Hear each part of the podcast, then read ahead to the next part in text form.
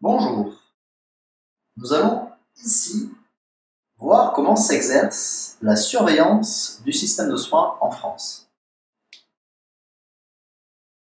Donc le plan, le plan de la présentation.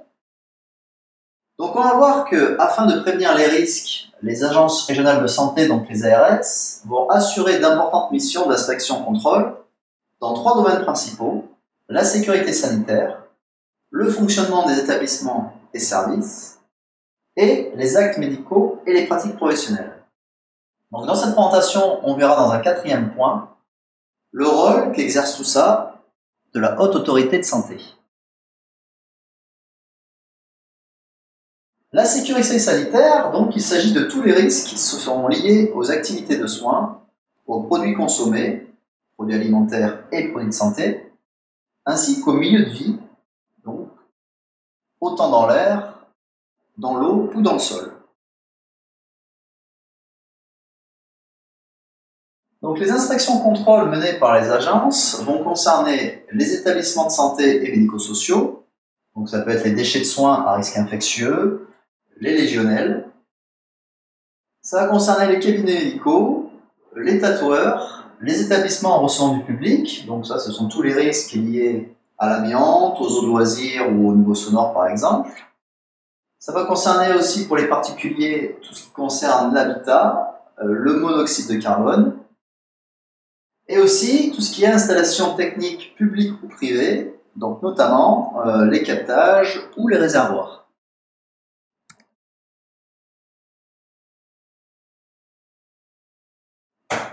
Donc les agences régionales de santé veille au bon fonctionnement des établissements et services de santé, ainsi que des établissements et services médico-sociaux en termes d'effectifs, de permanence médicale, de qualification du personnel.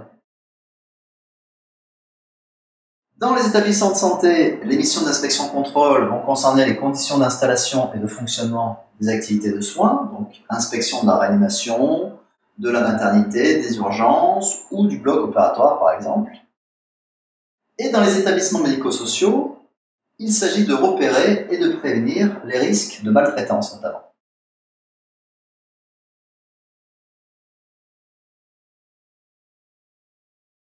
Donc en partenariat avec l'assurance maladie et les ordres professionnels, les agences régionales vont mener des actions de contrôle et de sensibilisation des professionnels de santé autour des thématiques liées à la sécurité, la qualité et la permanence des soins, donc, par exemple, en ce qui concerne les prescriptions médicamenteuses, les prescriptions de transport sanitaire, la justification médicale des prestations ou la conformité des pratiques médicales au regard des recommandations de bonnes pratiques qui sont diffusées par les agences sanitaires.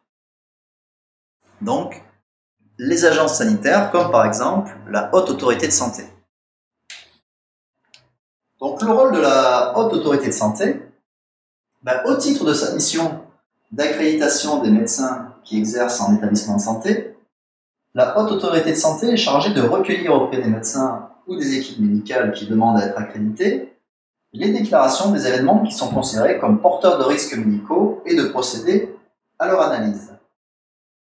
La HAS va aussi élaborer avec les professionnels et les organismes concernés, selon des méthodes qui vont être scientifiquement reconnues évidemment, ou de valider des référentiels de qualité des soins et des pratiques professionnelles qui sont fondés sur des critères multiples. La Haute Autorité de Santé donc, a pour rôle aussi de diffuser ces référentiels et de favoriser leur utilisation par tous les moyens appropriés. Elle doit organiser la procédure d'accréditation des médecins ou des équipes médicales au regard des référentiels de qualité des soins et des pratiques professionnelles elle doit aussi veiller à la validation des méthodes et à la cohérence des initiatives relatives à l'amélioration de la qualité dans le domaine de la prise en charge des patients.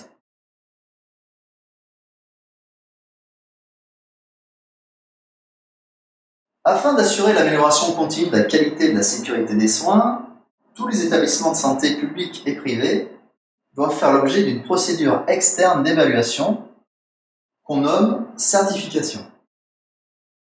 Cette procédure donc, est donc conduite par la Haute Autorité de Santé et elle vise apporter une appréciation indépendante sur la qualité d'un établissement ou, le cas échéant, d'un ou plusieurs pôles, structures internes ou activités d'un établissement. Donc, grâce à l'aide d'indicateurs, de critères euh, et de référentiels qui vont porter sur les procédures, les bonnes pratiques cliniques et les résultats de différents services et activités de l'établissement.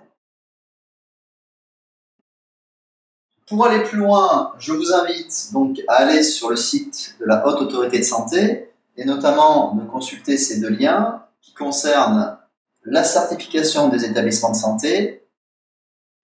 Ça, c'est la première chose. Et d'autre part, de mieux connaître l'accréditation.